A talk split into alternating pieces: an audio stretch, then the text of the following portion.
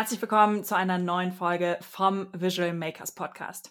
Ich bin Lilith und ich freue mich sehr darauf, heute in dieser Folge einen ganz besonderen Gast begrüßen zu dürfen. Heute geht es um das Thema Change Management. Was das genau ist und was das mit No-Code zu tun hat, das kläre ich heute mit keiner geringeren als Marti Kostmann. Marti ist IT-Beraterin und Change Managerin bei Erdesso und sie ist die absolute Expertin, wenn es darum geht, wie die menschliche Komponente bei Veränderungen im gesamten Unternehmen mit reingebracht werden kann. Bevor wir ins Thema reinsteigen, will ich euch noch kurz das Tool der Woche vorstellen. Tool of the Week. Das No-Code-Tool der Woche ist dieses Mal Tally.so. Tally.so ist ein Formbilder, der Typeform, WP-Forms und Co. den Kampf ansagt. Mit der Lösung aus Belgien könnt ihr in wenigen Minuten richtig schöne und dabei aber auch komplexe Formulare erstellen. Das Interface erinnert ein bisschen an Notion, funktioniert ähnlich einfach. Also ihr habt verschiedene Blöcke, wo ihr einfach Fragen einstellen könnt oder Dropdowns erstellen könnt oder Headings, Bilder, was auch immer ihr zum Stylen eurer Form haben möchtet, einfügen könnt. Tally gibt es in einer sehr großen kostenlosen Variante. Da könnt ihr auf jeden Fall super mit ausprobieren und ist aber auch schon für ab 20 Dollar im Monat in der Pro-Version erhältlich. Den Link zu Tally findet ihr natürlich in den Show Notes und weiter geht's mit den No-Code News der Woche.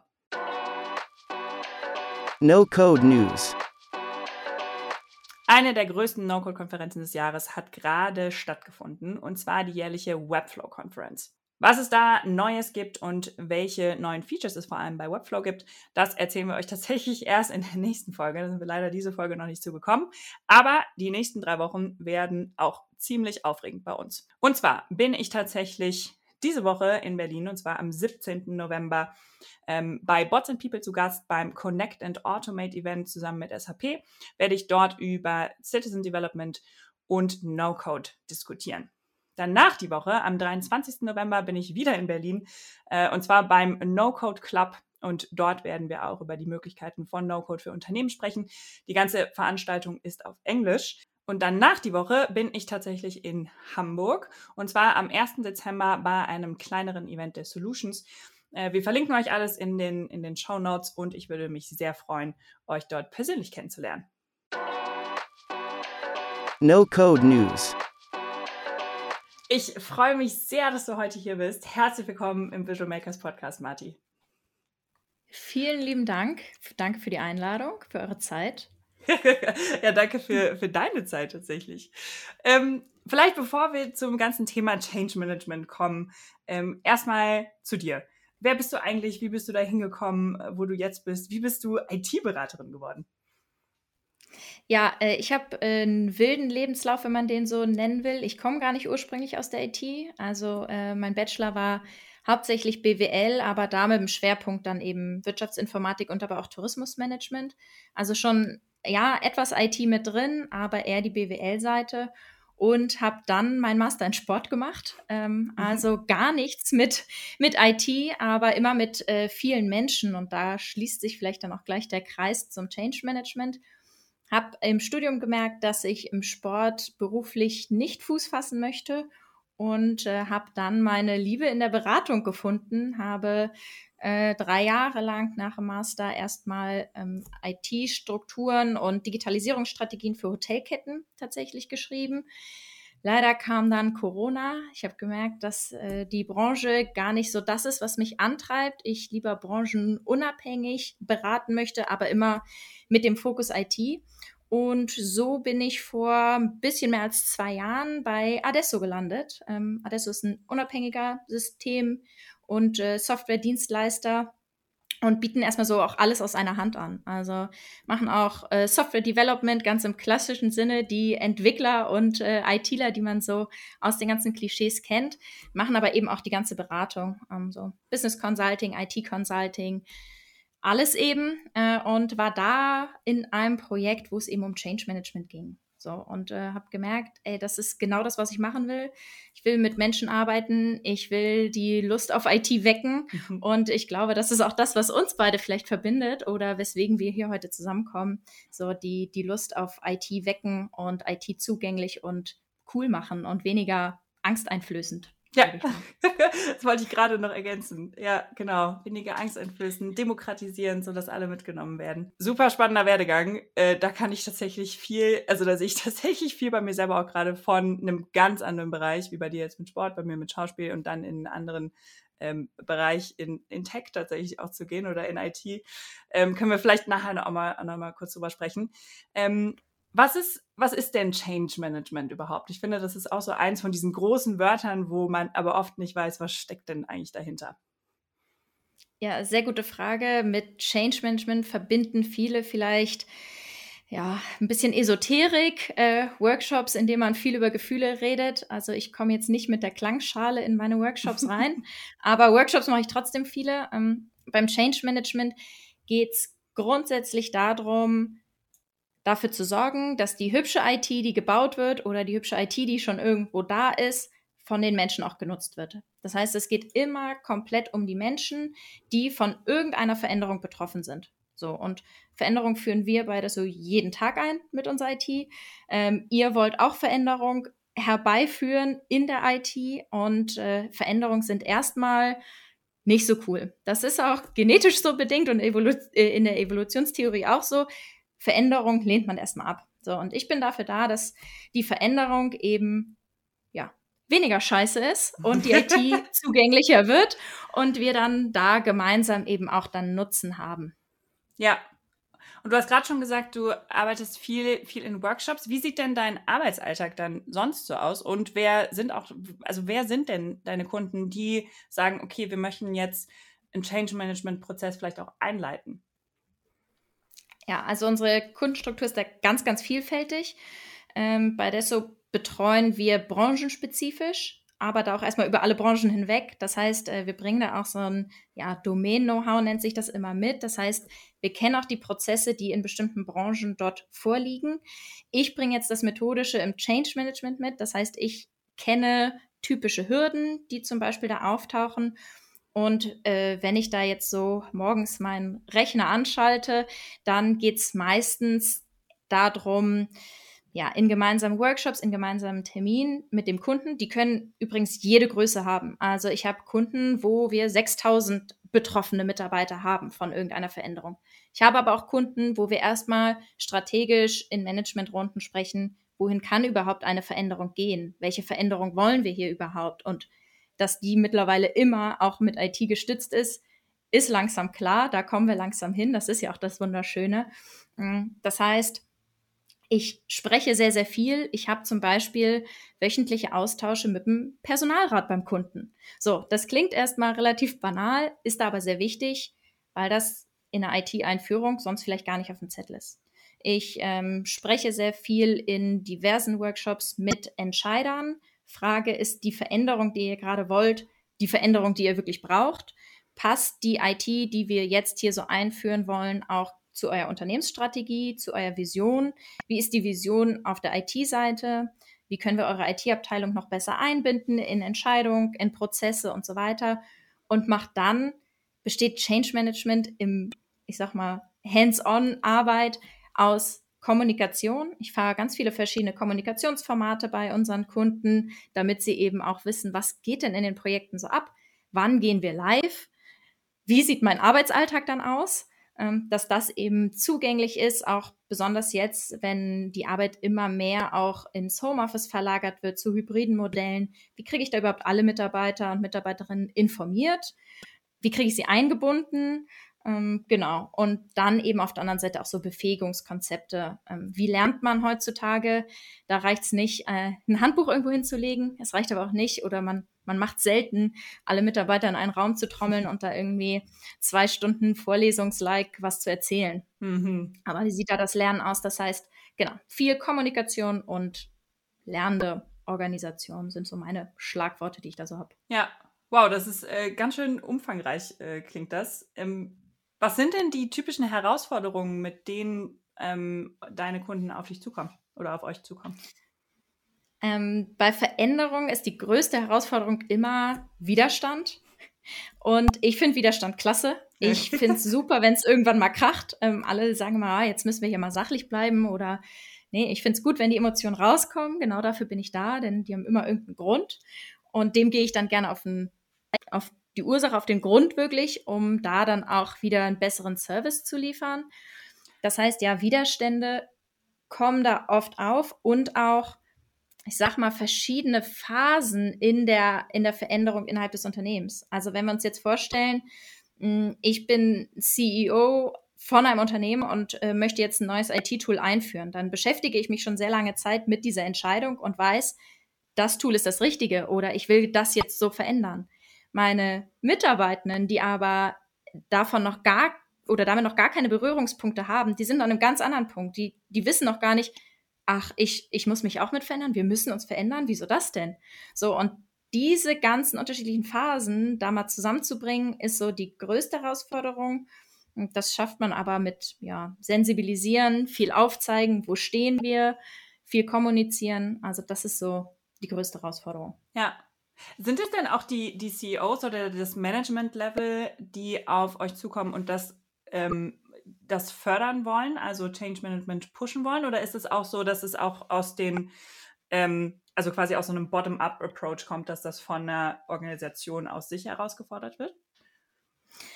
Ich hoffe es, dass es auch aus der Organisation herausgefordert wird und dass es dann eben im Management ankommt. Ähm, es ist sehr schwierig, sonst da den Zugang zu kriegen. Oft kommen wir in die Projekte ohne Change Management, weil auch viele Entscheider sagen, das kann ich selber oder ich erwarte es von jedem Berater, der hier reinkommt. Wenn wir aber gar nicht genau wissen, wohin wir hier fahren wollen und welche Methoden gibt es denn da und die Leute nicht richtig ausbilden, dann fährt das Ding vielleicht auch gegen die Wand. Ähm, ich komme oft sehr am Ende in die Projekte rein, wenn es dann kurz vor Go Live ist bei einem großen System und dann ist, oh Gott, oh Gott, wie sollen jetzt die Mitarbeiter denn jetzt hier eigentlich mit eingebunden werden? Dann ist das eher so ein Feuerwehrprojekt, ist auch okay. Wir kommen aber langsam zum Punkt, wo auch die Entscheider wissen, ich muss meine Mitarbeitenden hier mitnehmen. Das äh, machen wir auch über unsere Vertriebler, die wir dahingehend sensibilisieren. Denkt bitte bei großen Einführungen, auch bei kleineren Einführungen an Change Management, lasst das mal fallen, äh, wie man das einbinden kann. Und ja, das, das Argument, was da halt gerade zieht, ist das, was, glaube ich, alle Unternehmen in Deutschland und mittlerweile, glaube ich, weltweit umtreibt, ist der Fachkräftemangel. Ähm, vor ein paar Jahren Wort. konnte. ja, aber es, es ist leider oder zum Glück auch ein Argument für Change Management, ja. weil vor ein paar Jahren konnte man noch sagen, hier ist das neue Tool, nutzt es oder schaut euch nach einem neuen Arbeitsplatz um. So, und das können keine kann keine Unternehmensführung kann mehr diese Aussage treffen. Man muss versuchen, die guten Leute zu halten und die noch besseren ranzuziehen. So, und wenn ich das geschickt mache im Change Management, auch da meine Kultur, meine Unternehmenskultur, die wir auch gerne beleuchten, also die wollen wir auf keinen Fall ändern, wir wollen sie nur herauskitzeln ähm, und nutzen, wenn wir die schärfen, kann das auch ein Faktor sein, weswegen gute Leute eben auch bleiben wollen ja. und sich einbringen. Ja, also geht es auch nicht, also oft im, in den meisten Fällen auch viel mehr darum, um die menschliche Komponente, als um, okay, wie funktioniert das Tool und wie kann ich das für mich nutzen, richtig? Genau, also die technische Befähigung, ich glaube, das hat auch in den letzten Jahren immer noch gut funktioniert. Hier ist eine Schulung, hier ist ein Tutorial, wo man sich mal durchklicken kann. Es geht aber auch ganz, ganz viel um Verständnisbildung. Und ähm, das ist auch das, was ich in der, in der Arbeitswelt gerade enorm erlebe dass diese Sinnhaftigkeit hinter meinem Tun immer, immer relevanter wird. Und genau diese Sinnhaftigkeit muss dann auch für jeden einzelnen Anwender einfach gegeben sein. Hm. Und das wollen wir eben auch kommunizieren. Ja, ja, total, verstehe ich total. Und ähm, du hast gerade von der Unternehmenskultur gesprochen, dass ihr die gerne auch, auch beleuchtet. Ähm, auch mit dem, mit dem Change Management und die, durch die IT-Projekte, die eingeführt werden. Wie genau sieht das, wie da, sieht das aus? Was genau meinst du damit? Äh, gute Frage, genau. Also in, im Change, ich frage immer als erste Frage, wenn ich irgendwo reinkomme, was ist eure Vision mit diesem Projekt? So, und dann kriege ich manchmal ganz gute Sachen zu hören. Äh, manchmal kriege ich da auch erstmal fragende Blicke zu hören. Ähm, und dann frage ich nach der Unternehmensvision, was auch ein großer Teil der, der Kultur ist, finde ich. Ähm, wie sieht das Unternehmen sich? Wo wollen die denn überhaupt hin? Und wenn ich da eine Antwort kriege, dann gehe ich meistens auch vor Ort durch das Unternehmen und frage da mal, was ist denn hier eigentlich die Vision von eurem Unternehmen? Und wenn ich da die gleiche Vision zu hören kriege, dann ist erstmal schon mal viel, viel richtig gelaufen. Aber oftmals ist das so, ja, wie Vision, ja, arbeite halt hier. ähm, Genau, und da will ich halt eben hinkommen, dass man so, ein, so eine Identifikation mit dem Unternehmen hat und dass man sich damit dann eben auch weiterentwickeln kann und da auch bleiben möchte. Und ja, also ich mache viel Visionsbildung und ähm, schaue mir dann auch so ja, großen Worte Fragen und Fehlerkultur ähm, ist aber leider auch immer noch ein Punkt. Ähm, ich hatte zum Beispiel mal einen, einen Change-Workshop, wo es auch wirklich darum geht, wo wollen wir hier gemeinsam hin? Und da kam kaum Rückmeldung oder sehr, sehr wenig Interaktion. Und da habe ich erst gemerkt, dass ich da auch ähm, Führungskräfte mit drin hatte und die Mitarbeiter und Mitarbeiterinnen, deren Führungskräfte da drin saßen, sich nicht getraut haben, ihre Meinung dort zu sagen.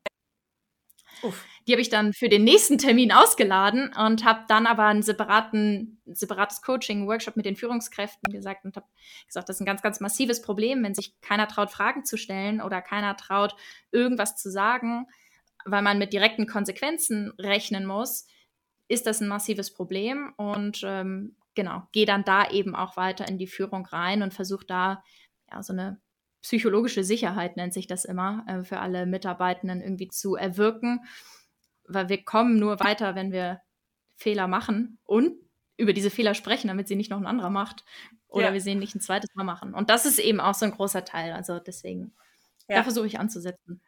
Äh, total, glaube ich. Also das merken wir auch zum Beispiel, wenn wir mit unseren Kunden arbeiten, die die Automatisierung zum Beispiel einführen oder, oder internes Tooling mit No-Code-Tools, dass die, der Erfolg oft davon abhängt, von der Unternehmenskultur abhängt tatsächlich. Also wie sehr bin ich bereit, auch meine Mitarbeiter zu befähigen, bestimmte Tools zu nutzen und auch selbstständig diese weiterzuentwickeln. Ähm, weil das kann ja auch total beängstigend sein. Ne? Also für Führungskräfte, die dann auf einmal ja. denken, da entsteht jetzt völliges Chaos, wenn jetzt einfach jeder machen kann, was er will, in Anführungszeichen. Ne? Genau, und, und nicht nur Angst vor Chaos, sondern auch Angst vor Machtverlust. Hm. Also das ist ja auch ein ganz, ganz großes Thema, glaube ich. Ah, ich hatte hier immer die Oberhand. Ich habe hier den Prozess vorgegeben, habe vorgegeben, wie was gemacht wird. Jetzt wird hier was automatisiert. Jeder hat hier Zugang zu Tools verliere ich da den Überblick, verliere ich Macht. Ähm, ich glaube, da ist auch ein ganz großer Punkt, wo man, wo man ansetzen muss. Ja. Wie, wie, also wie begegnet dir das und wie begegnest du dem dann äh, auch? Also so einer, so einer Angst vor Machtverlust und vor Chaos? Erstmal mit äh, ganz viel Transparenz und ganz viel Verständnis. Ich glaube auch, dass das extrem menschlich ist, hm. Angst vor, vor Machtverlust. Ähm, wo wir halt gerade viele Projekte haben, ist so in Kollaboration. Also weg von E-Mail.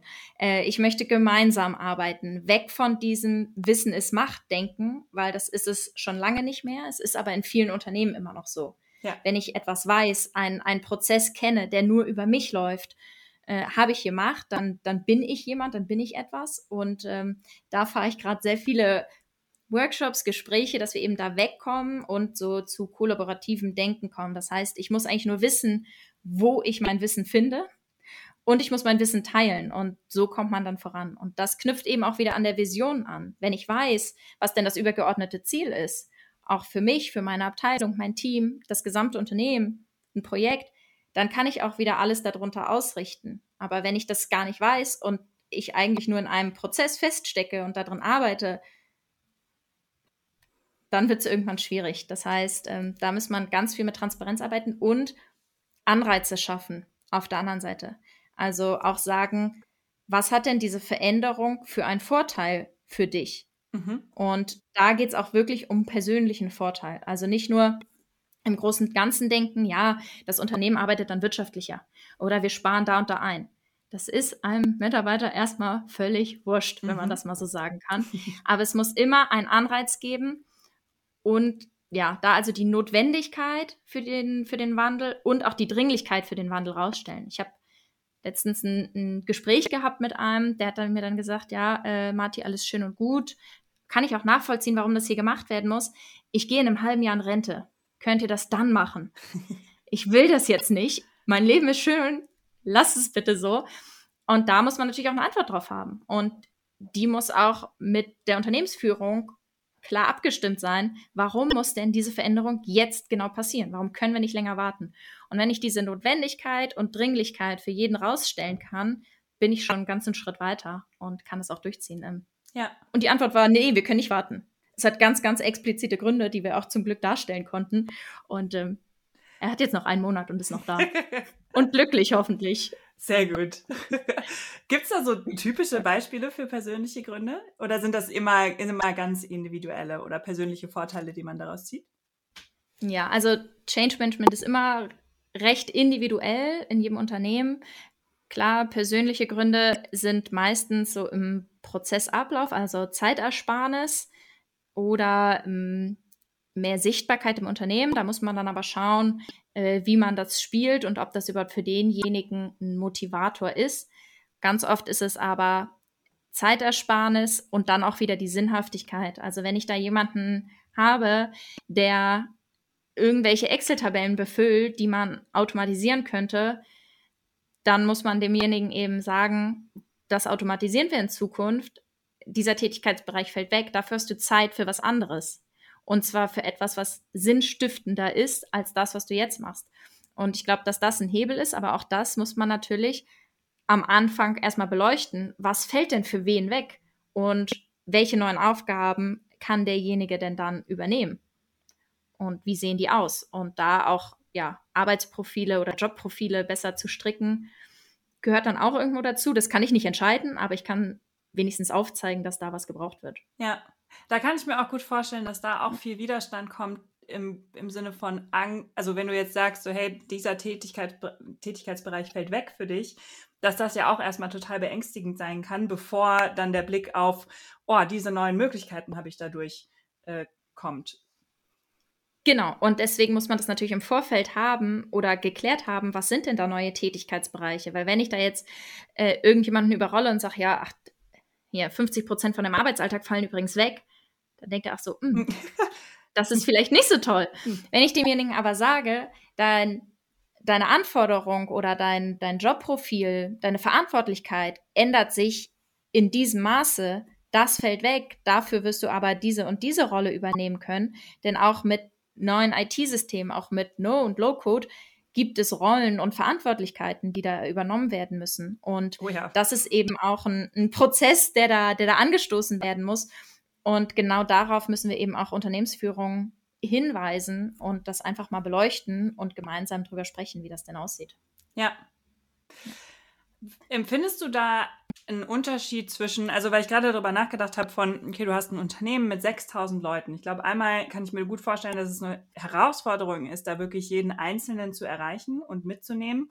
Und auch ja total verschieden in verschiedenen Teams, je nachdem, wie sehr jemand schon ähm, technisch affin ist oder wer bis jetzt vielleicht noch vor allem mit äh, Stift und Papier, vielleicht ist in den meisten Unternehmen hoffentlich nicht mehr, aber okay. Oder ähm, ja, also technisch einfach noch, noch nicht so affin ist. Lass uns einfach mal so stehen. genau. Ich glaube, das haben wir in jedem Unternehmen, dass da eine extreme Heterogenität sein kann, weil unsere Kunden meistens keine IT-Unternehmen sind. Das sind wir ja mhm. selber. Ähm, das heißt, ich habe da auch einen Kunden, der eine Behörde ist. So, und ähm, da ist noch ein ganz anderes Mindset oder Arbeitswesen, sag ich mal. Also da kann es durchaus sein, dass jemand mit Stift und Papier arbeitet. Mhm. So, und auch die Leute mitzunehmen, ist dann eben meine Aufgabe. Ich evaluiere gerne oder analysiere gerne, wie lernt denn ein Unternehmen? Und auch das kann man für ein 6000 Leute Unternehmen machen und setzt da immer gerne auch auf bestehende Kommunikationskanäle auf. Ich will da nicht kommen als hier die Beraterin in Kostümchen und will ihnen die Welt erklären, sondern ich will, dass das, was sie haben, noch besser wird jeden Tag und dass wir das eben auch dann vernünftig nutzen können. So. Und wenn es dann ein Intranet gibt, wo es schon Selbstbefähigungsmaterial gibt für irgendwas, dann möchte ich das auf das Projekt, auf das Tool, was wir einführen, eben einfach erweitern. So, dafür muss ich das aber mal analysieren. Was gibt es denn da?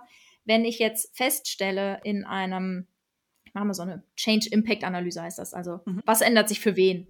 Wenn ich da feststelle, das ist ganz, ganz unterschiedlich für die einzelnen Teams zum Beispiel oder für einzelne Abteilungen, dann schnappe ich mir da lieber die Führungskräfte und lasse das über die reinregnen quasi in die, in die Organisation. Mhm. Wenn ich jetzt aber merke, alle kriegen ein neues Zeiterfassungstool. So, das sieht erstmal für alle gleich aus.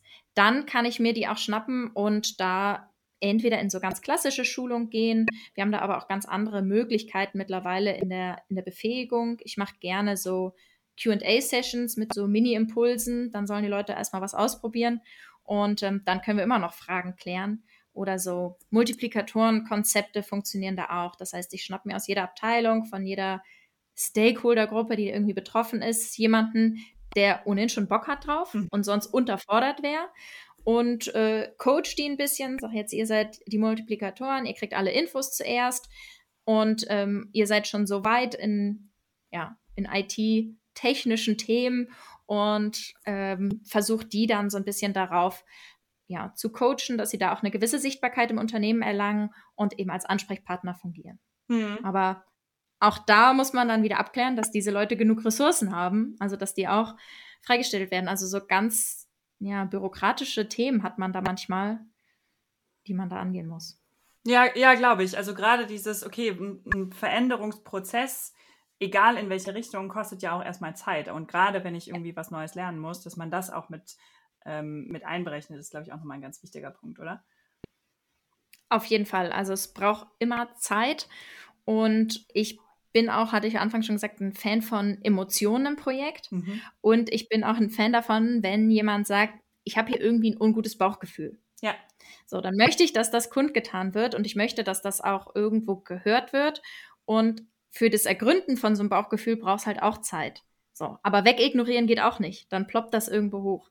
Ähm, das heißt, da versuche ich auch, unsere Kunden ja drauf zu stoßen, dass wir eben auch Emotionen zulassen können, wir verbringen alle schon mindestens acht Stunden am Tag in den Unternehmen, dann können wir die Zeit ja auch wenigstens so menschlich wie möglich gestalten. Ja, das stimmt. Amen. ähm, um von da aus vielleicht nochmal auf das Thema Kollaboration zu kommen und ähm, wie sich Unternehmenskulturen auch ändern, weg von einem Wissen ist Macht zu, hey, lass uns das zusammen als Team machen. Inwiefern spielen da Tools auch eine Rolle im Sinne von, ähm, wie zugänglich die sind und wie viele von den Mitarbeitern da quasi mit, mit arbeiten können? Hm, ich glaube, das spielt eine enorme Rolle. Uh, unsere Kunden haben jetzt bei denen, bei denen ich unterwegs bin, wenig Low-Code-Tools im Einsatz. Ich hoffe, das kommt aber in der nächsten Zeit. Also besonders mit so, ja, da, wo Unternehmen gerade viel drauf setzen, ist natürlich diese ganze Microsoft-Welt. Mhm. So, und das ist mittlerweile auch so gestrickt und so sind die meisten No-Code-Tools ja auch gestrickt da kann man erstmal nichts kaputt machen, wenn man die nutzt. Wenn man da nicht mutwillig irgendwas zerstören will, geht da nichts kaputt. Ähm, auch dadurch, dass alles erstmal in der Cloud ist, kann ich hier meinen Laptop so viel zerstören, wie ich will. mein Arbeitsstand ist einfach da und ist gesichert und ich kann von überall drauf zugreifen. Und wenn man das weiter in die Köpfe reinbekommt, auch der Mitarbeitenden, hey, IT macht Spaß, IT kann mir meinen Arbeitsalltag erleichtern, meinen privaten Alltag übrigens auch, mhm. ähm, aber dass das eben so ein Punkt wird, dass man da hinkommt, ich will diese IT nutzen und IT ist nicht eine Abteilung in meinem Unternehmen, die meistens irgendwo im Keller sitzen, wo ich Tickets stelle, wenn was nicht funktioniert und mich darüber aufrege, sondern dass die eben auch am Entscheidertisch mitsitzen und dass IT aber auch für mich selber einen riesen Vorteil hat und ich mich davor nicht verstecken kann und nicht verstecken brauche, ist das, glaube ich, ein ganz großer Punkt. Also besonders wenn es um, um Kollaboration geht, muss allen Mitarbeitern und allen Mitarbeiterinnen zugänglich gemacht werden. Und wenn man da ausreichend befähigt und eben auf diesen persönlichen Nutzen immer appelliert, kann da, glaube ich, nicht viel schiefgehen. Ja. IT-Abteilung wird es trotzdem geben müssen. Also auf jeden Fall. Die werden immer, die werden immer wichtiger, äh, aber haben dann eben auch Zeit für die richtig wichtigen Entscheidungen. Ja. ja, das ist auch, was ich immer sage. Oder für die richtig wichtigen, ähm, also gerade auch wenn es dann nochmal für um, um Entwickler in IT-Abteilungen auch nochmal geht, gerade wenn es um No-Code und Low-Code geht, ne, halt Zeit für die wirklich kreativen, wichtigen Dinge, wo sie wirklich tief einbringen können und ja trotzdem den Rahmen setzen auch für eine IT-Strategie ne, im ganzen Unternehmen. Auf jeden Fall. Und das finde ich auch enorm wichtig. Wir haben da auch unser Vors äh, Aufsichtsratsvorsitzender Volker Grun, ähm, der hat auch die New School of IT, kann ich auch gerne nochmal rumschicken, die New School of IT Ansicht ins Leben gerufen. Und da geht es eben auch dran, dass die IT an den Entscheidertisch muss. Ja. Und es geht, es führt kein Weg dran vorbei. Wir brauchen die IT irgendwo äh, in, der, in der Entscheidung und IT ist nicht nur Empfänger von irgendwelchen Anforderungen und setzt es dann um. Ja. Ähm, wir müssen Prozesse mit der IT am Anfang denken. Ja, verlinken wir auch auf jeden Fall nochmal noch mal bei den, in den Show Notes. Ähm, was sind denn so die größten Fehler, wo wir gerade schon mal dabei sind, äh, die man so machen kann als Unternehmen, äh, wenn man Change Management äh, komplett gegen die Wand fahren will? es ignorieren, ähm, kein Change Management einsetzen, kein professionelles, würde ich mal sagen. Das auf jeden Fall. Ähm, ich glaube, da gibt es noch viele andere große Fehler. Ähm, es zu spät ein, einsetzen, also erst kurz vor der Einführung. Auch dann kriegt man Sachen noch gerettet. Es macht aber deutlich mehr Spaß, wenn man es wirklich ganzheitlich und frühzeitig fährt.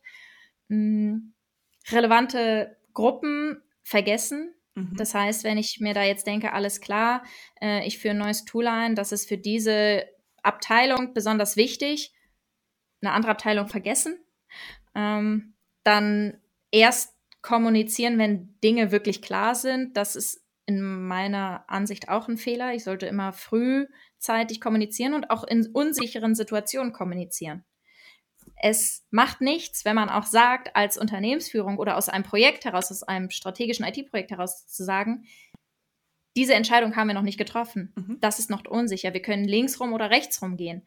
Aber lange zu warten, bis diese Entscheidung getroffen ist und dann erst zu sagen, ja, wir sind übrigens rechts rumgegangen, halte ich auch für einen großen Fehler. Das heißt, ähm, gerne viel kommunizieren. Da vielleicht, wenn ich da einmal kurz eingreifen darf. Ja. Ähm, äh, wie wählt, also wieder bei dem 6000 Unternehmen, äh, Mitarbeiterunternehmen Beispiel, ähm, wo ich mich gerade frage, okay, wie wähle ich denn, vielleicht wenn ich das als äh, C-Level, möchte ich jetzt eine, eine Veränderung einführen, habe einen Change Management Prozess geplant, wie entscheide ich denn, wen ich auch damit reinnehme in, in so einen Prozess von, wenn ich sage, okay, ich kommuniziere zum Beispiel auch unsichere Entscheidungen, wie kann ich denn sicherstellen, dass ich alle mitnehme, ohne in komplettes Chaos zu versinken, dass jetzt alle ähm, durcheinander reden, um das so mal so salopp genau. zu sagen. nee, auf jeden Fall. Also ich muss natürlich erstmal analysieren, wer ist hier überhaupt meine Stakeholderschaft, sage ich mal. Also wer ist hier in meinem Unternehmen? Und ich unterscheide da gerne in so vier große Kategorien, wo ich dann nochmal weiter unterteilen kann. Als erstes habe ich meine Sponsoren. Das kann auch eine Sponsorenkoalition sein, wie man das so schön nennt. Also wirklich die im Unternehmen die Entscheidung treffen können, und die auch schon die Entscheidung für diesen Wandel getroffen haben. Mhm. Weil die brauche ich, um zu fragen, warum wollen wir das denn überhaupt machen? So, die müssen Entscheidungen treffen können. Das heißt, die habe ich schon mal beisammen. Das ist eben meistens im, im C-Level angesiedelt. Gern habe ich da auch einen von der IT schon mit drin. Und im besten Fall gibt es ja auch einen im C-Level, der irgendwie noch was mit IT im Titel hat. Mhm. Hoffentlich in der neuen schönen Welt. Mm. Dann habe ich meine ganzen Beteiligten. So, und Beteiligte sind eben diejenigen, die schon in dem Projekt mitwirken, zum Beispiel, das zu dieser Veränderung führt. Ich kann dort auch, ähm, man hat ja manchmal so Key-User, also welche, die ich wirklich schon frühzeitig mit in, auf das System hole, vorher mal testen lasse. Da sind dann auch meine Multiplikatoren, wenn ich die herangezogen habe. Und das sind eben die, ähm, die Einfluss auf den Erfolg haben also die wirklich auch Einfluss auf diese Veränderung haben und denen auch was daran gelegen ist, dass das gelingt. Mhm. So, die sind da irgendwie persönlich mit drin, so mitgehangen, mitgefangen. Dann habe ich aber die größte Gruppe, auf die es eigentlich ankommt, sind meine Betroffenen. So, und betroffen klingt immer nach einer Krankheit, finde ich, oder nach irgendwas Schlimmem. Mhm. Es gibt aber einfach kein besseres Wort. So, die haben keinen Einfluss auf den Erfolg von diesem Change, von dieser Veränderung, sind aber massiv eben davon betroffen. Also sie im schlimmsten Fall leiden unter dieser Veränderung, aber sie müssen am Ende eben damit leben und arbeiten. So, und im Change sagt man immer, ja, man muss Betroffene zu Beteiligten machen. Also ich will die irgendwie größtmöglich mit einbeziehen. Das kann ich aber beim besten Willen nicht mit allen machen. Mhm. Äh, sonst habe ich da eine Riesengruppe an Key-User, eine Riesengruppe an Multiplikatoren. Das heißt, da muss ich meine Auswahl ganz clever treffen, dass ich da möglichst gut vernetzte Leute unter meinen Beteiligten habe, die auch ein gewisses Standing im Unternehmen haben. Auch das braucht Zeit, das natürlich rauszufinden. Und da diese, ja, diese Verbündeten im Change quasi zu finden, die muss es aber geben. So, und dann muss ich herausfinden, wie die Betroffenen denn am liebsten Informationen bekommen, wie die sich austauschen wollen. Auch da, ich kann nicht nur von oben herab kommunizieren, so läuft es jetzt, da sind wir unsicher und so gehen wir jetzt weiter. Das ist erstmal gut, wenn es da irgendwie eine Kommunikation gibt.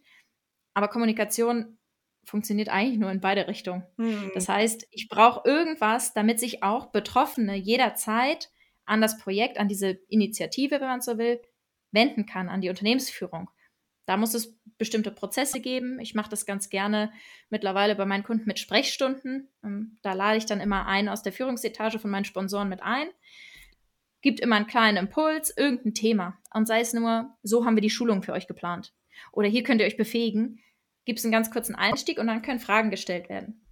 So, und das hat ganz, ganz viele Effekte, dieses Kommunikationsformat. Ich kann zum einen am Ende sagen, aus dem Projekt heraus, wenn es dann zu massiven Widerständen kommt, warum habt ihr das denn nicht vorher gesagt? Mhm. So, wir hatten ja die Möglichkeit, dass ihr es sagt. Also, ne, einmal so ein bisschen, ähm, also salopp gesagt, im Beratersprech so save your ass, ähm, sagt man da immer. Äh, das ist dann eben, um hinten raus zu retten. Aber auch da Rechtfertigung braucht am Ende eh keiner. Hm. Äh, aber es bietet eben auch diese Möglichkeit, ich kann mich als Betroffener hier an jemanden wenden, ich kann direkt eine Frage stellen, kann meine Ängste loswerden und bin irgendwo dann auch gehört. Und meine Meinung will gehört werden, weil wir brauchen die Meinung von den Betroffenen, sonst können wir auch nicht besser werden. So, und dann gibt es eben noch im Unternehmen die Leute, die so gar nicht betroffen sind. Weil auch die kriegen was von der Kommunikation ab. Also vielleicht führe ich ein, ein Tool ein, was für eine komplette Abteilung total irrelevant ist. Mhm. Die werden damit niemals arbeiten. Wenn ich jetzt meine Kommunikation aber so aufbaue, dass im Intranet immer auf der ersten Seite hier tolle neue News aus dem und dem Projekt oder immer die E-Mail an alle fahre, also im Unternehmen ist es meistens so at all und da immer sage, hey, hier, das Projekt super cool, das und das machen wir, hier cooles neues Format. Dann hatte ich es auch schon, dass ich einen Anruf bekommen habe von jemandem, der gesagt hat, ja, alles toll mit euren strategischen IT-Projekten, aber meine alltägliche Arbeit ist anscheinend hier gar nichts mehr wert. Oh. So, und das muss einem natürlich auch bewusst sein, dass Kommunikation, auch wenn das immer gut gemeint ist, und ich will viel informieren, dass es auch Leute gibt, die vielleicht gar nicht davon betroffen sind, aber es ja auch irgendwo merken und konsumieren diese Kommunikation. Deswegen, das sind so die vier Gruppen. Die letzte hat man meistens am wenigsten, aber so die Beteiligten und die Betroffenen, dass man da eben eine schlaue Kommunikation fährt und da ansetzt. Ja. Wie, wie gehst du mit, ähm, oder wie gehe ich als Unternehmen vielleicht auch am besten mit den größten Skeptikern um? Weil es gibt ja auch, also es gibt ja oft die, die, wie du sagst, die Multiplikatoren sind, die äh, total begeistert und selber überzeugt von dem, äh, von dem Projekt sind und wissen, warum ähm, das gemacht werden soll. Und dann gibt es ja die, die extrem skeptisch dem gegenüberstehen. Wie, Ja. wie gehst du mit dem am besten um?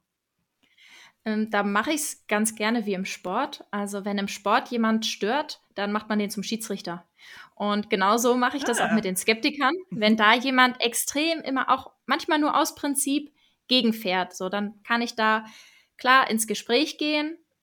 Oftmals kriege ich da auch noch ein paar Infos raus, wo das herkommt. Manchmal ist es dann auch fürs Projekt noch relevant.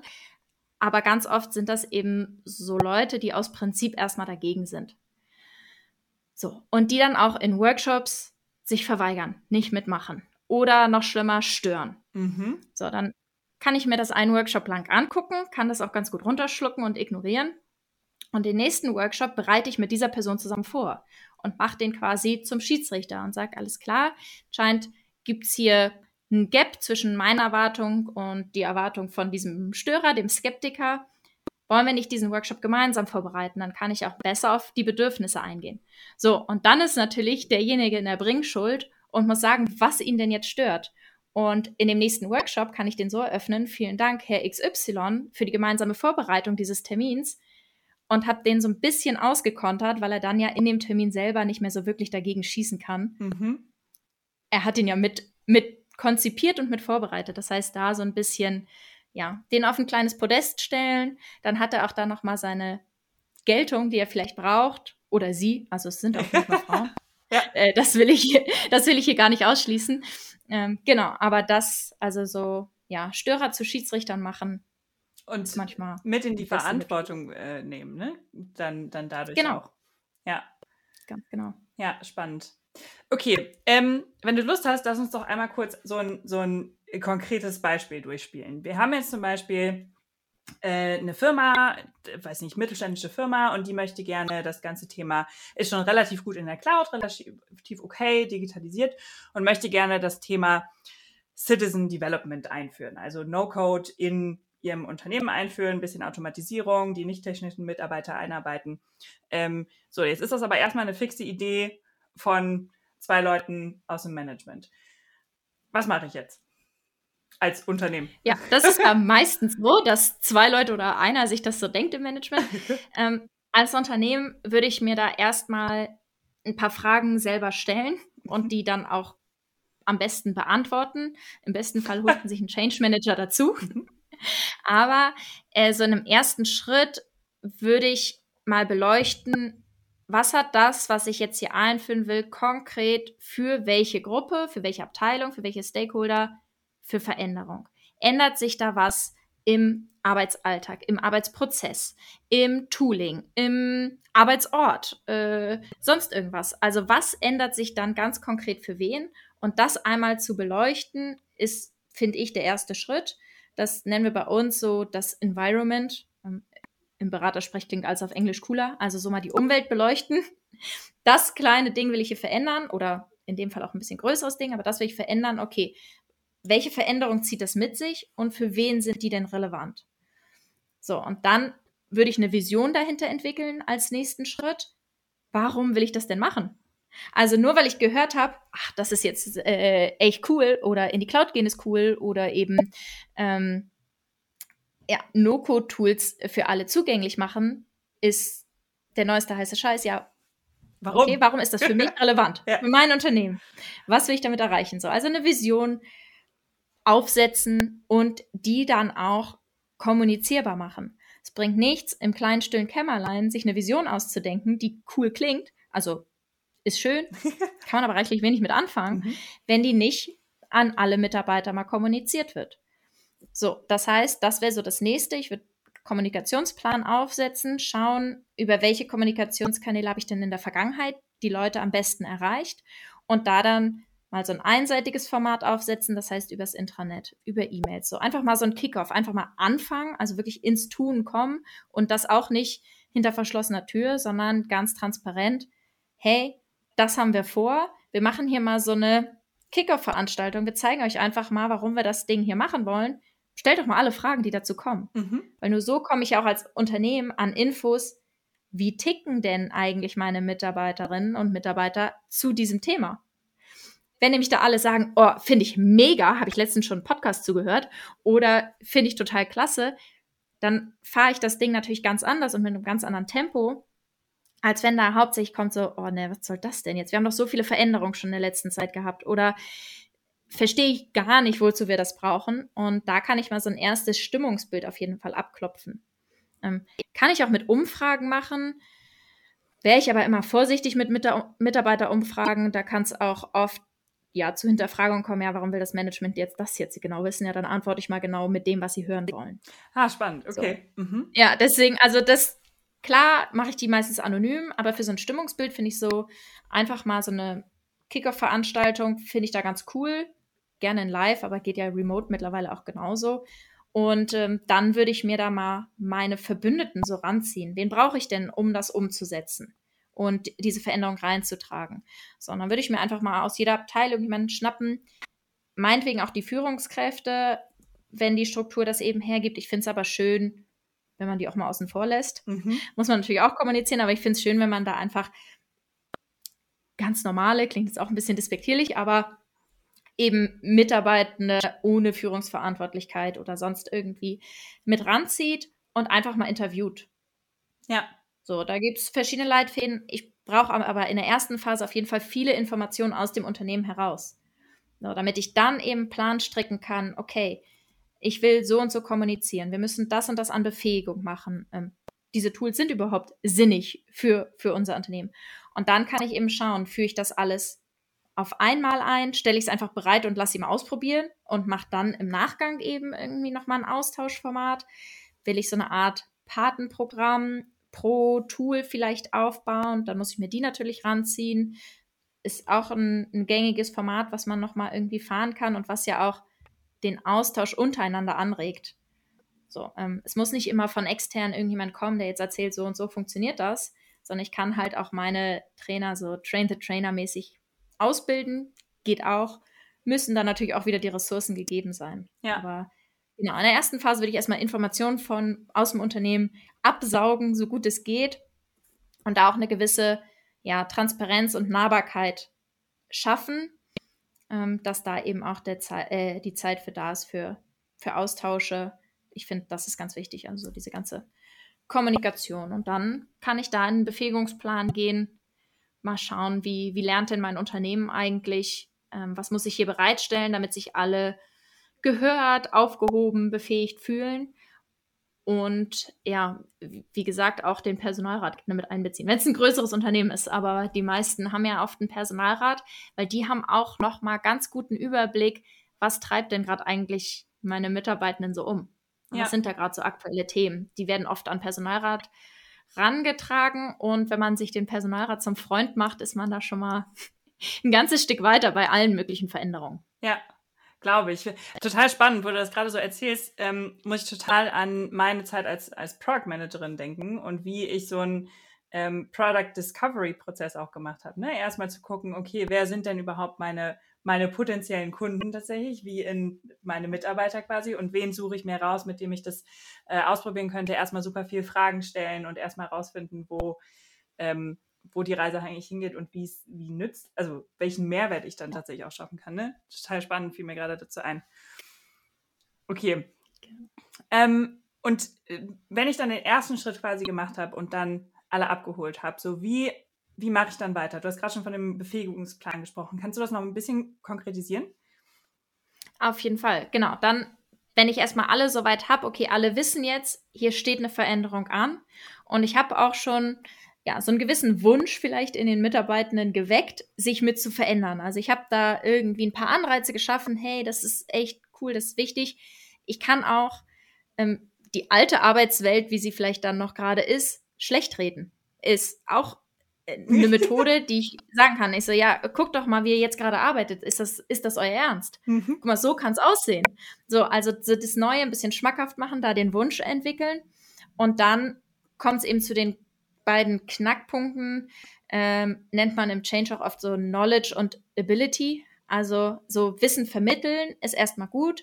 Auch ähm, ja kleine Videoclips oder so bereitstellen. Also wie, wie lernt das Unternehmen, dass ich auch auf jeden Fall Wissen immer wieder abrufen kann. Mhm. Also eine einmalige Schulung ist eben wieder, ja, der, der da war, hat die Macht, hat das Wissen. So, da will ich weg. Ich will von zu einem dezentralen Wissensmanagement. Ich will, dass mhm. sich das die Leute abrufen können, jederzeit. Und ähm, genau, das ist so der ganze Knowledge-Part. Also dann wissen die Leute oder sie wollen sich mit verändern und wissen, wie es geht. Mhm. Sie wissen jetzt, okay, ich kann das Tool für das verwenden und das für das. Da kriege ich das her und so bediene ich das. Ist auch schön gut, aber vielleicht ist auch noch gar nicht so die Fähigkeit, das wirklich anzuwenden da. Und da auch wieder ein kleines Beispiel aus dem Sport. Wenn ich in der Theorie weiß, wie ein Rückwärtssalto funktioniert, fliege ich noch ganz schön oft auf den Kopf, bevor ich ihn wirklich kann. So, und das muss eben auch wieder bewusst sein. Also es geht sehr viel über so Bewusstseinsschärfung. Wenn ich das technische Wissen vermittelt habe, heißt das noch nicht, dass mein Unternehmen das dann auf die Kette kriegt. Und das ist auch ganz normal und richtig und wichtig so. Aber dann muss ich da vielleicht auch Formate fahren, dass sich Leute ausprobieren können. Und äh, ich muss die Möglichkeit haben, dass sich Leute, die sich gut damit jetzt auskennen und da coole Sachen entwickelt haben und sich ihre Prozesse automatisiert haben, das so nutzen, wie ich mir das eigentlich vorgestellt habe, dass ich die irgendwo auf ein Podest hebe, dass das restliche Unternehmen wieder davon profitieren kann.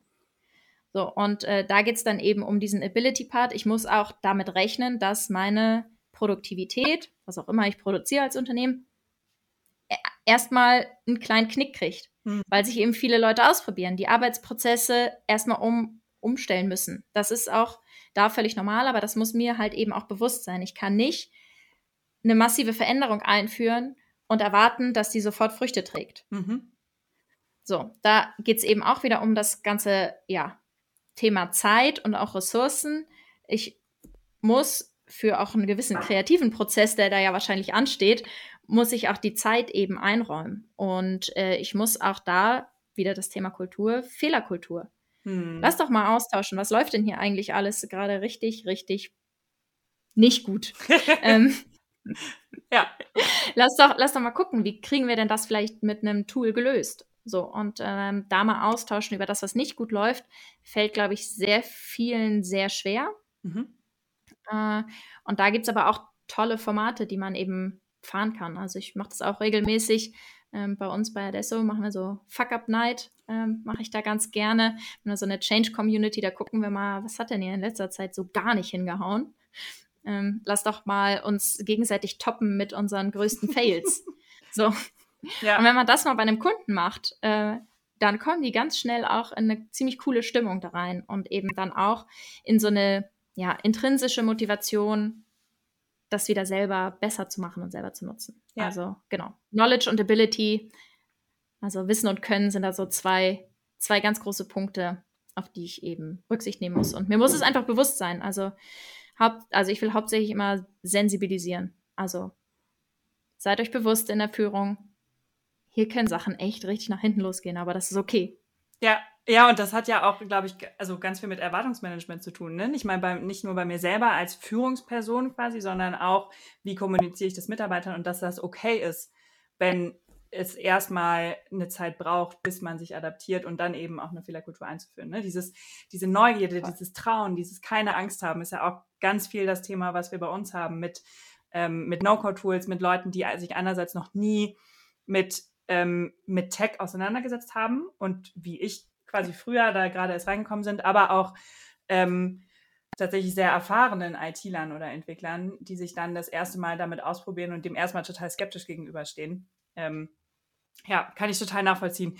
Wie siehst du denn das Potenzial von, ähm, von Tools, die, also wie zum Beispiel No-Code-Tools, ähm, die sehr viel, also die viele technische Prozesse quasi sehr viel äh, zugänglicher machen für, ähm, äh, für eigentlich alle Mitarbeiter oder auch Individuen, ob privat oder im Business.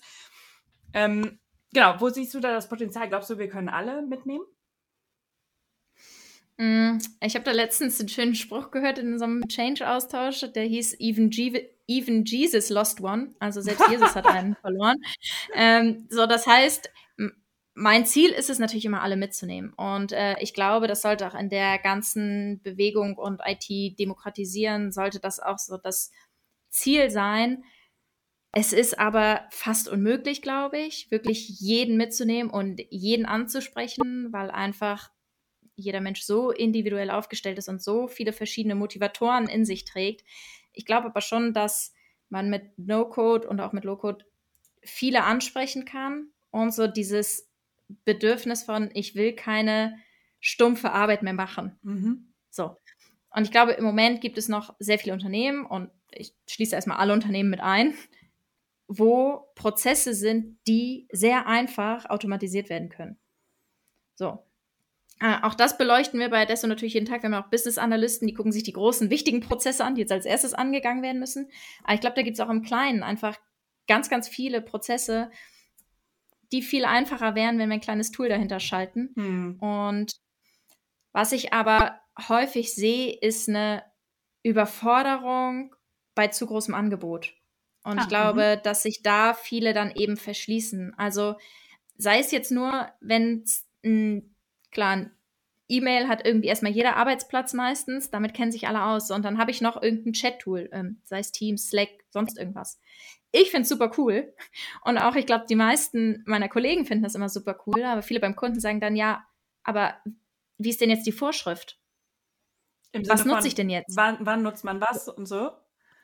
Genau, die, mhm. also viele sind noch in dieser Haltung, ich brauche von dem Management, von der Führung eine klare Vorschrift, dann mache ich das, dann mache ich das. Mhm. Und das ist mittlerweile aber nicht mehr so. Es gibt ganz, ganz viele verschiedene Wege, um ans Ziel zu kommen. Und ich wie gesagt, jeder Mensch ist individuell und braucht unterschiedliche Wege. Ähm, und das kann man sich eben selber so hinbasteln. Das findet man aber nur durch Ausprobieren raus. Mhm. So, und da gibt es viel Angst vor IT. Ah, ich will es nicht ausprobieren. Oder ja, jetzt habe ich das Tool und das Tool und könnte das auch noch nutzen. Dann mache ich lieber gar nichts. Mhm. So, bevor ich was falsch mache oder bevor ich Zeit fehlinvestiere. Mhm. Also, das sind ja auch noch viele Arbeitsmodelle sind so gestrickt, dass ich da wirklich meine Zeit braucht, um meine Arbeit zu bewältigen und dann stempel ich ein und stempel ich aus. Auch das machen viele Unternehmen noch. Ich habe gar keine Zeit, mir zu überlegen und mal in so einen Kreativprozess zu kommen. wie kann ich denn meine Arbeitsprozesse, die ich hier jeden Tag hin und her klicke, einfacher gestalten. So, das mhm. heißt, da muss, glaube ich, viel gemacht werden für Zeit, für Kreativprozesse, ähm, diese Ängste vor IT nehmen. Ich glaube, da sind wir auch noch sehr am Anfang, dass auch dadurch Sachen kaputt gehen können, weil in den meisten Fällen kann nichts kaputt gehen, wenn ich es nicht mit Absicht mache. Und das würde ich jetzt erstmal keinem unterstellen. So, und einfach mal draufklicken und gucken, was passiert. Kommt, glaube ich, also klingt auch so blöd, in unserer Generation ist das mittlerweile relativ normal. Aber das ist ja auch eben nicht, noch nicht die dominierende Generation in der Arbeitswelt. Ja. Die sind nicht mit Technik aufgewachsen und auch denen wollen wir es natürlich ermöglichen und Spaß an IT vermitteln. Und das ist so gerade der größte Knackpunkt. Also da wirklich die Angst einfach zu nehmen, sich mal auszuprobieren und zu entscheiden, ich mache das jetzt so, weil das für mich der beste Weg ist und nicht, weil mein Chef oder die Unternehmensführung gesagt hat, das ist übrigens der beste Weg, so machen wir das hier. Ja, und das ist, glaube ich, auch nochmal ein großer, wirklich großer Punkt und eine große Veränderung ja auch in sich selber, dieses zu hinterfragen, was mache ich hier eigentlich und kann ich das auch anders machen, anstatt von einem, so machen wir das halt, ähm, zu, zu kommen. Also da, ich glaube, dass, da, dass wir da sehr viel offener gerade werden, oder zumindest das, was ich gerade natürlich auch gerade in meiner Startup-Bubble erlebe. Ne? Also da ist es natürlich nochmal, noch mal, glaube ich, sehr viel ausgeprägter. Ähm, aber ich glaube, dass man da auch ultra schnell immer wieder reinfällt. Ne? Das merke ich auch selbst bei mir. Dieses, ah, okay, lass uns nochmal kurz überlegen, macht das wirklich so Sinn und macht dieser Prozess so Sinn? Und das halt wirklich permanent als Unternehmenskultur tatsächlich auch einzuführen. Ähm, gerade wenn ich aus einem ähm, vielleicht auch sehr viel älteren Betrieb komme. Ähm, ja, das stelle ich mir wirklich echt herausfordernd vor. Krass. Ja, weil was hat man denn erstmal als Gegenargument, wenn jemand sagt, ja, das haben wir doch schon immer so gemacht, was daran denn jetzt so schlecht? Ja. So. Oder ist das, was ich die letzten 20 Jahre in diesem Unternehmen geleistet habe, etwa, etwa so schlecht? So, nee. So, das heißt, man muss auch das erstmal würdigen. Ich habe da auch letztens äh, bei einem Kunden so eine kleine, äh, klingt jetzt wieder sehr esoterisch, habe ich am Anfang mich gegen gewehrt, aber so eine kleine Abschiedszeremonie von einem bestimmten Tool gemacht, weil das braucht man einfach nicht mehr. So, das kommt weg. Wir müssen das, wir können es viel einfacher lösen, führen was Neues ein. Und da saßen aber vier Leute, die dieses Tool immer noch bedient haben und da, das war so ein Reporting-Tool. So, machen wir viel einfacher in, in Zukunft, sodass jeder ein eigenes Dashboard hat und nicht mehr auf diese Leute zugehen muss. Und dann haben wir das aber feierlich quasi beerdigt. Und auch das ist da irgendwo ein Teil meiner Arbeit, so das zu würdigen, was bisher war. Also im Change gucken wir natürlich viel in die Zukunft. Wie soll es werden? Wir haben eine Vision. Aber auch das einfach mal zu würdigen, was war denn jetzt? Ja, zu dem Zeitpunkt, wo die Entscheidung getroffen war, war das auch die beste Variante. Hoffentlich. Und das lassen wir jetzt aber sein, weil die Technik viel weiter ist. Wir haben viel bessere Möglichkeiten und jetzt geht es eben voran. So dass man so ein bisschen in so eine Reflexion da auch manchmal noch kommt und das würdigt. Ja, ja, kann ich total verstehen. Ich glaube, dass, äh, dass Wertschätzung für das, was, was man bisher gemacht hat, einfach so unglaublich wichtig auch ist. Gibt es da vielleicht auch eine, eine Geschichte, eine Erfahrung, eine Anekdote zu, die du besonders äh, spannend, witzig, überraschend fandest? Ähm, ja, also das, was ich eben schon erzählt habe, das war schon ziemlich lustig, diese mhm. Zeremonie da. Aber wir hatten es zum Beispiel auch, dass ich in so einer Change-Impact-Analyse haben wir auch Altsysteme, die abgelöst werden, werden da ganz klassisch aufgelistet. So, das macht auch erstmal jeder Berater bei uns bei Adesso, so eine Business-Analyse. Und da kam dann raus, ja, wir lösen hier eine Datenbank ab. Und diese Datenbank hat einen ganz speziellen Namen. Ähm, ich verändere den jetzt mal, aber es war dann quasi, es war die Manfred-Datenbank. Und jeder hat darauf referiert, ja, ja, das ist halt die Manfred DB. So, die nutzen wir halt. Und die hieß auch überall so und es stand auch überall so. So, jetzt den neuen Report aus der Manfred DB ziehen. Da habe ich gesagt, warum heißt die denn so? Und habe erstmal gefragt, ja, wieso heißt die? Ja, die wurde vom Mitarbeiter Manfred damals aufgesetzt. Ich so, oh Gott, oh Gott, gibt's den Jungen denn noch hier? Und dann haben die gesagt, ja, ja, der arbeitet noch hier. Ich so, ja, bevor wir hier irgendwo kommunizieren, dass dieses Altsystem, diese Datenbank abgelöst wird, sollten wir vielleicht ihm als allererstes mal Bescheid sagen. Ja. So, weil alle kennen ihn für eben seine Datenbank. So, und immer wenn er sich irgendwo vorstellt im Unternehmen, sagt er, ja, ich bin Manfred, ich habe die Manfred-Datenbank entwickelt. So, das heißt, da muss man dann auch extrem aufpassen, weil wenn wir einfach in eine Kommunikation gegangen wären, mache ich oft so, diese Systeme gibt es in Zukunft nicht mehr, dafür haben wir das. wenn der aus der E-Mail oder aus dem Internetbeitrag erfahren hätte, ah, ich werde hier also abgelöst, ja, dann wäre das wahrscheinlich nicht gut gekommen. Und da hatte auch der Projektleiter kundenseitig hat mich dann gebeten, ob ich den Herrn denn nicht anrufen könnte und das mal mit ihm klären könnte. Da habe ich gesagt, oh Gott, der Arme, der wird mir den Kopf abreißen, dass seine Datenbank nicht mehr existiert. Hab ich ihn angerufen, habe ihm das erzählt, habe gesagt, wir wollen sie als erstes da mal einweihen. Ne? Es geht, führt kein Weg drum rum, die kommt weg. Und dann hat er gesagt, wie toll, endlich kommt das alte Ding weg. Das ist doch schon so alt. Äh, das ist ja längst überfällig. Das freut mich richtig. Und hat er sich auch richtig wertgeschätzt gefühlt dadurch. Und das war halt ein Anruf. Wir haben es gemerkt in unserer Analyse vorher. Da äh, steckt ein Mensch hinter. Wir können das nicht einfach so äh, ausmerzen hier und den übergehen. Und der hat sich am Ende noch gefreut. Das heißt, man musste da auch nicht mal ein Gespräch führen mit, warum das Ding wegkommt. Der kannte das, das System gut genug, um zu sagen, ja, will ich eh nicht. Und das war halt dann ganz cool, weil dann war auch wieder so, der hat sich auch bedankt, dass wir ihn zuerst kontaktiert haben und meinte, ach, das hätte ich gar nicht erwartet, aber ist ja schön und ähm, ja, dann lass es doch jetzt wegnehmen. Und dann haben wir auch in der Kommunikation ein kleines Bild von ihm, kann man da ja dann auch mal mit einführen und sagen, ja, danke fürs Entwickeln. Bis bald quasi. Ähm, das war so ganz cool und ja, einfach wenn am Ende entweder der, die Unternehmensführung vom Kunden sagt, vielen Dank, dass Sie hier als Change Manager da sind, dann muss ich das alles nicht machen. Oder wenn ein Personalrat sagt, oh, jetzt haben wir die Mitarbeiter wirklich gut abgeholt, hier ist gute Stimmung, ähm, ja, einfach wenn es hinhaut am Ende, finde ich immer ganz schön. Ja, Ach, ey, voll schön. ja. Vor allem, ich ja, finde, das, das stellt nochmal so raus, wie sehr es eigentlich so mit dem ganzen, so egal was wir für Tools einführen und egal was für Prozesse und wie das jetzt strukturiert ist und so, dass es halt steht und fällt einfach mit Kommunikation und mit der Menschlichkeit. Voll, auf jeden Fall. Und Change Management auch so esoterisch das manchmal klingt oder auch so KPI und Daten und Fakten getrieben ich das aufbaue. Es ist immer noch eine hauptsächlich präventive Maßnahme. Das heißt, ich kann auch am Ende, höre ich auch manchmal, ja, das hätten wir auch ohne Change Management hingekriegt. Denke ich mir, hm, vielleicht nicht. Gut, dass sie es nicht ohne gemacht haben. Aber auch da, also dieser Satz, there is no glory in prevention, also Prävention ist erstmal ziemlich unsexy am Anfang kann ich voll unterschreiben. Also ich kann auch verstehen, wenn jemand sagt, ich brauche kein Change Management, kriegen wir schon irgendwie hin. Aber ich finde so eine präventive Maßnahme dann doch echt wichtig, mhm. aber ist erstmal erstmal relativ unsexy, das mit zu beauftragen.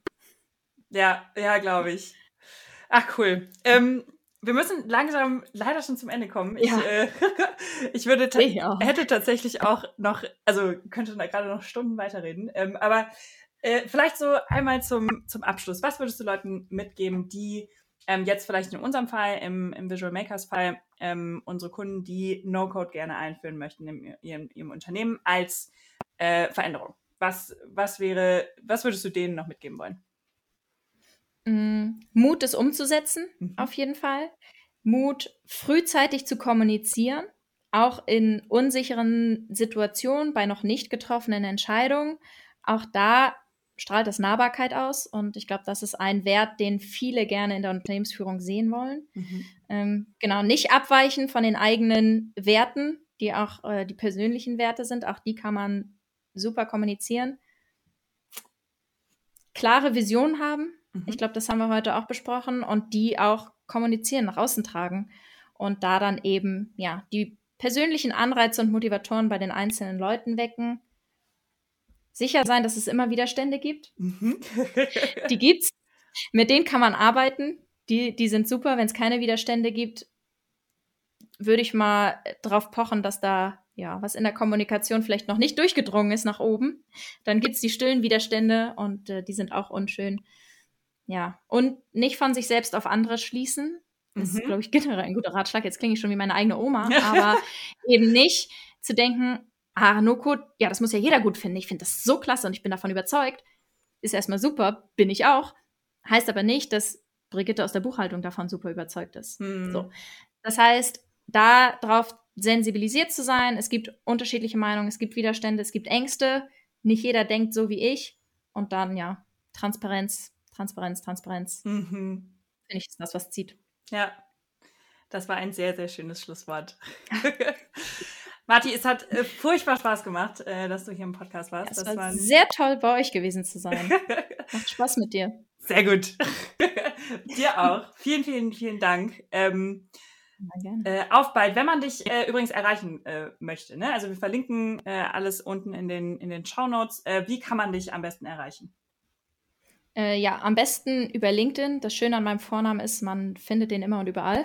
ähm, also einfach mal, danach, einfach mal danach suchen. Genau, schaut gerne auf der Adesso-Seite vorbei. Ähm, da suchen wir auch immer tolle neue Change Manager und andere Consultants, um da nochmal einen kleinen Werbeblock einzustreuen. Mhm. Ähm, könnt ihr aber auch gerne über mich laufen lassen. Also LinkedIn ist meistens so die Plattform, wo ich am besten erreichbar bin. Perfekt, genau, verlinken wir ähm, in den Show Notes, dann könnt ihr äh, Martin quasi direkt ähm, kontaktieren. Und ähm, genau, es hat mega Spaß gemacht. Ähm, äh, wir, wenn ihr uns noch nicht abonniert hat, habt, dann folgt uns doch gerne ähm, auf der Podcast-Plattform eurer Wahl. Ähm, das, dann verpasst ihr auch keine Folge mehr. Wir veröffentlichen jede Woche Donnerstag eine. Ähm, und genau, vielen Dank dir, Marti. Und dann äh, hören wir uns nächste Woche wieder. Sehr gerne. Danke dir, Lilith.